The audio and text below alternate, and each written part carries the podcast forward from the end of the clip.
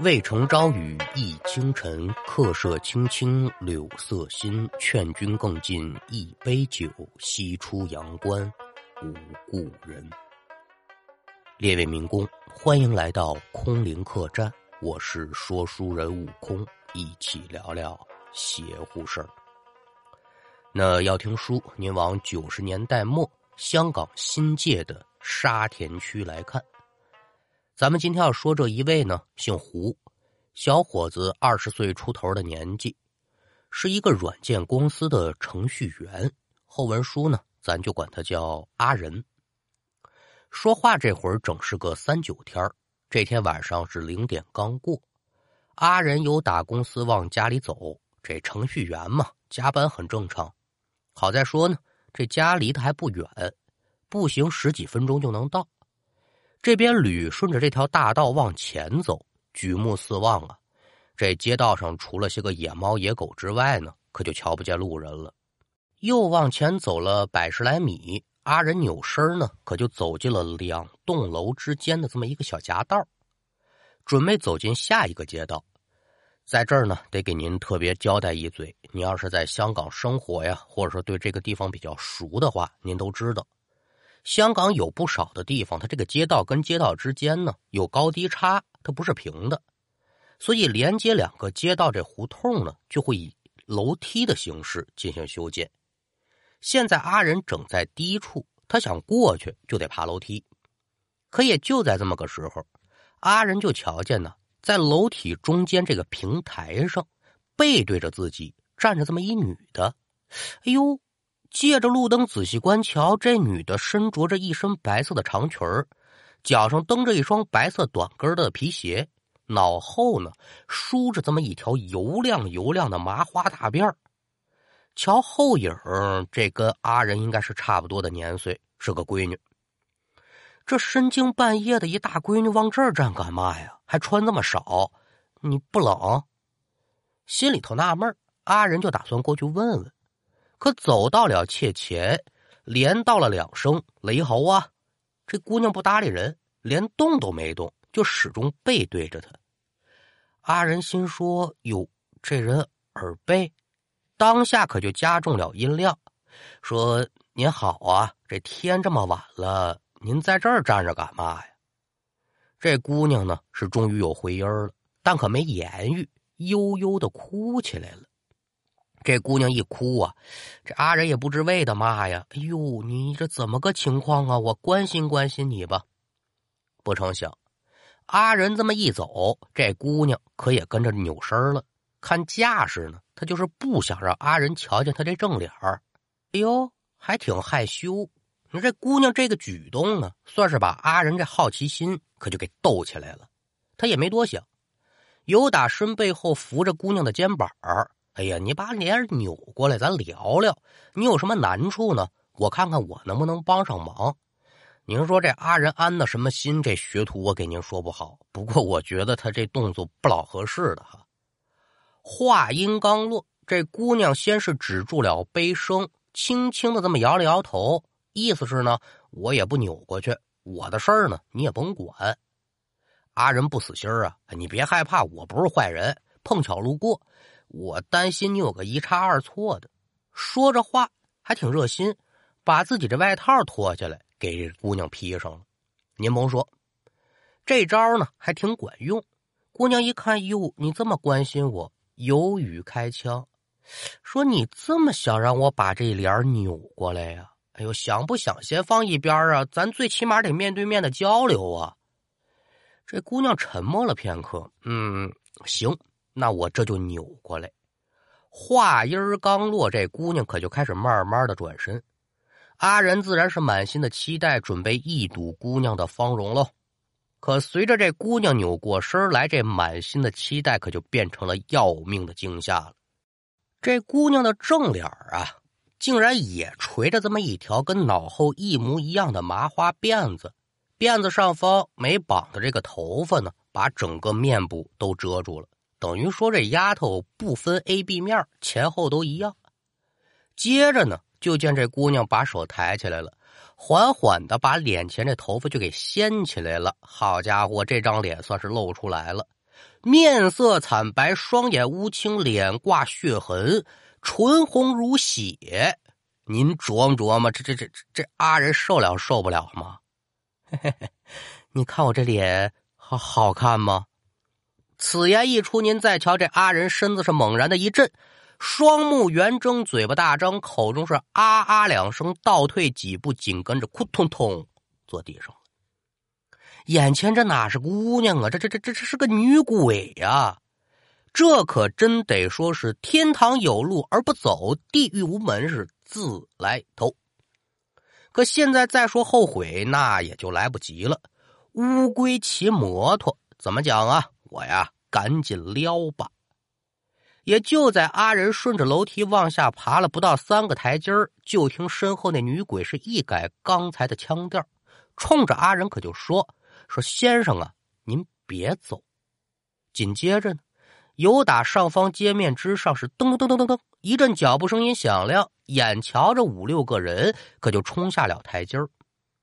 这是咱跟这儿说啊，但阿仁这会儿是没工夫观察这个，又往下爬了四五个台阶儿。下来这几个人可也就到了近前了，伸手把人扶起来。起来之后，阿仁就想求饶：“哎呦喂，奶奶，你着。”不是啊，拿眼一瞧，有男有女，一个个都是活人模样。还没等反应过来呢，就见一个话筒呢，呼一下子杵到阿仁嘴边了。紧跟着一个女的，可就凑到切前了，说：“先生啊，受累问问您刚才什么感受啊？”随即，其中一个男的扛着摄像机就站在一边，将这镜头可就对准阿仁了。那说到这儿，那位就得问了：这什么情况啊？书中代言呢？感情这伙子人跟这女鬼是一波的，干嘛的呢？当地一家电视台啊，新推出这么一档灵异整蛊节目，大抵内容是什么呢？午夜时分，随即挑选路人，在不知情的情况之下呢，人为的制造出一些所谓的灵异现象。或者装扮成民间流传那些恐怖害人的角色，把这摄像机呢安插在暗处，记录拍摄这些路人的反应。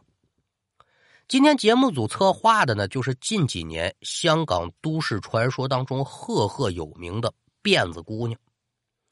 然后观察这个路人看到辫子姑娘的反应，算上阿仁，今天这节目组也是真缺德，整了四五位路人了，无一例外全都吓得不轻。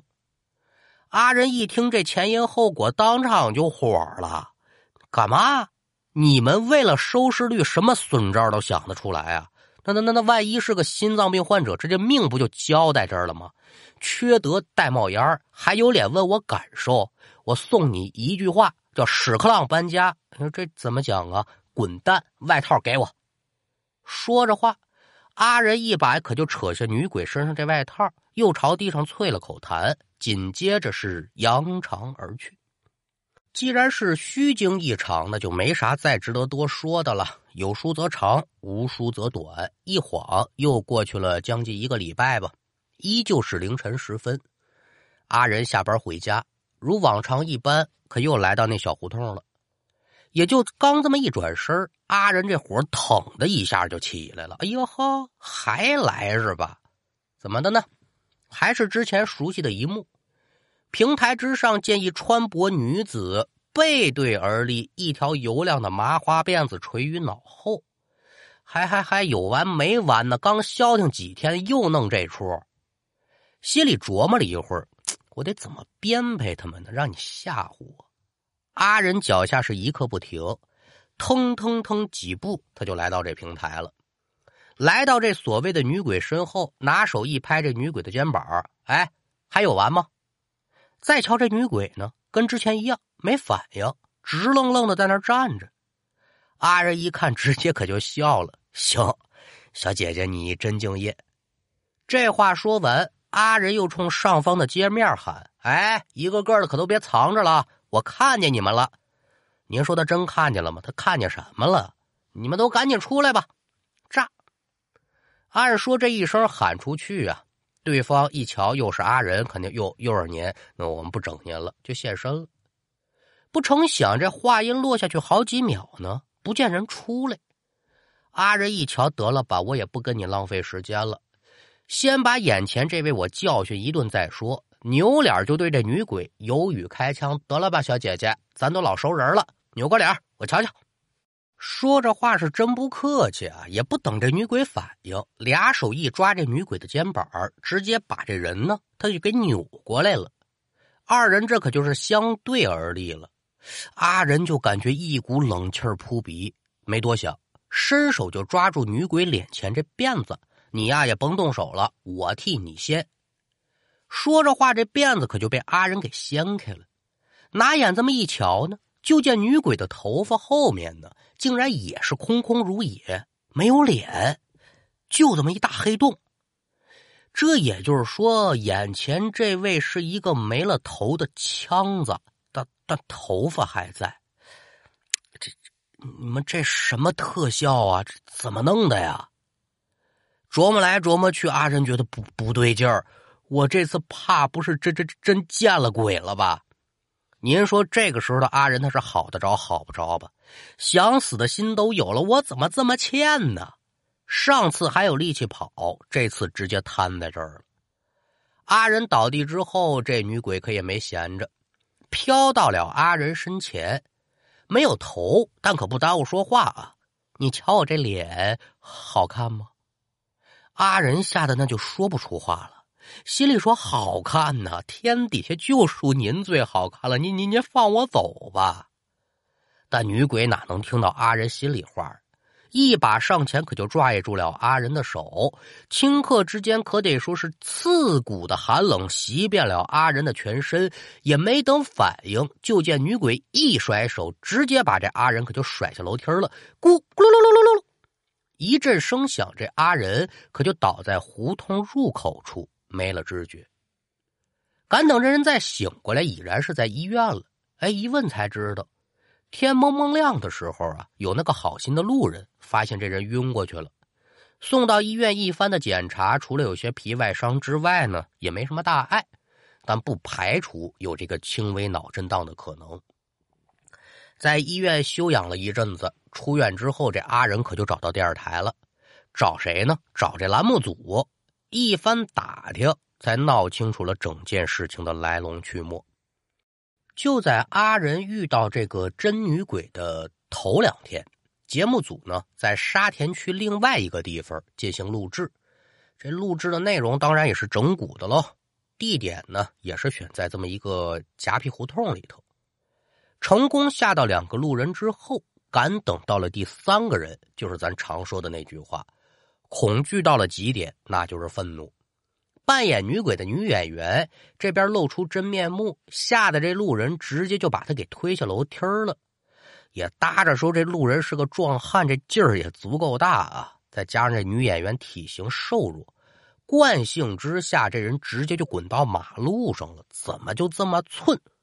碰巧驶来一辆汽车，噗，这脑袋呀就跟压西瓜似的。直接就压过去了，您说说，直接落了个命丧当场。至于说这场事故怎么处理的，跟本书无关，咱就不多聊了。总而言之吧，出事儿了，这节目你就不能再办了，肯定就是紧急叫停。阿仁听罢工作人员的讲述之后，也把自己的所遭所遇给演讲了一遍。至于出现的原因，大家都心知肚明。私下里是该找人找人，该解决解决，这就不用多说了。至于说这辫子姑娘的都市传说到底存不存在，说法不一。有的说呢，这是一个漂亮姑娘被男朋友抛弃了，在校园上吊自杀，死后呢就以辫子姑娘的形象出现。也有人说呢，这是一个偷渡到香港的姑娘，中途被发现。在跳火车准备逃跑的时候呢，被辫子勾住了，不幸丧生。死后呢，还是这形象。也有人说呢，这辫子姑娘啊，是九五年为了宣传一部叫做《夜半一点钟》的恐怖电影让人假扮成电影中这辫子姑娘的形象上街吓唬人。据说还吓死过一个老太太，因为太过于真实，所以呢，这才有了辫子姑娘的都市传说。至于说是真是假，这个学徒不做评判啊。书给您说到这儿呢，我想起这么一句话：如果说辫子姑娘是真的，那还则罢了，咱保持着一个敬畏的心；如果说这个就是某些资方为了捞取更多的利益编造出来的这么一个人物，闹得老百姓人心惶惶啊，那我得送他一句话，叫你为了流量不能无下限。现在啊，这为了获取流量、博取关注啊，可得说是无所不用其极，完全不计后果，甚至说搭上人命那还不算完呢。学徒，我想说一句什么呢？人吧，这一辈子红也好，不红也好，一件事情做得成也好，做不成也好，咱首先呢得对得起良心吧。好了。今天的故事就给您讲完了，感谢您的收听，我们下回再见。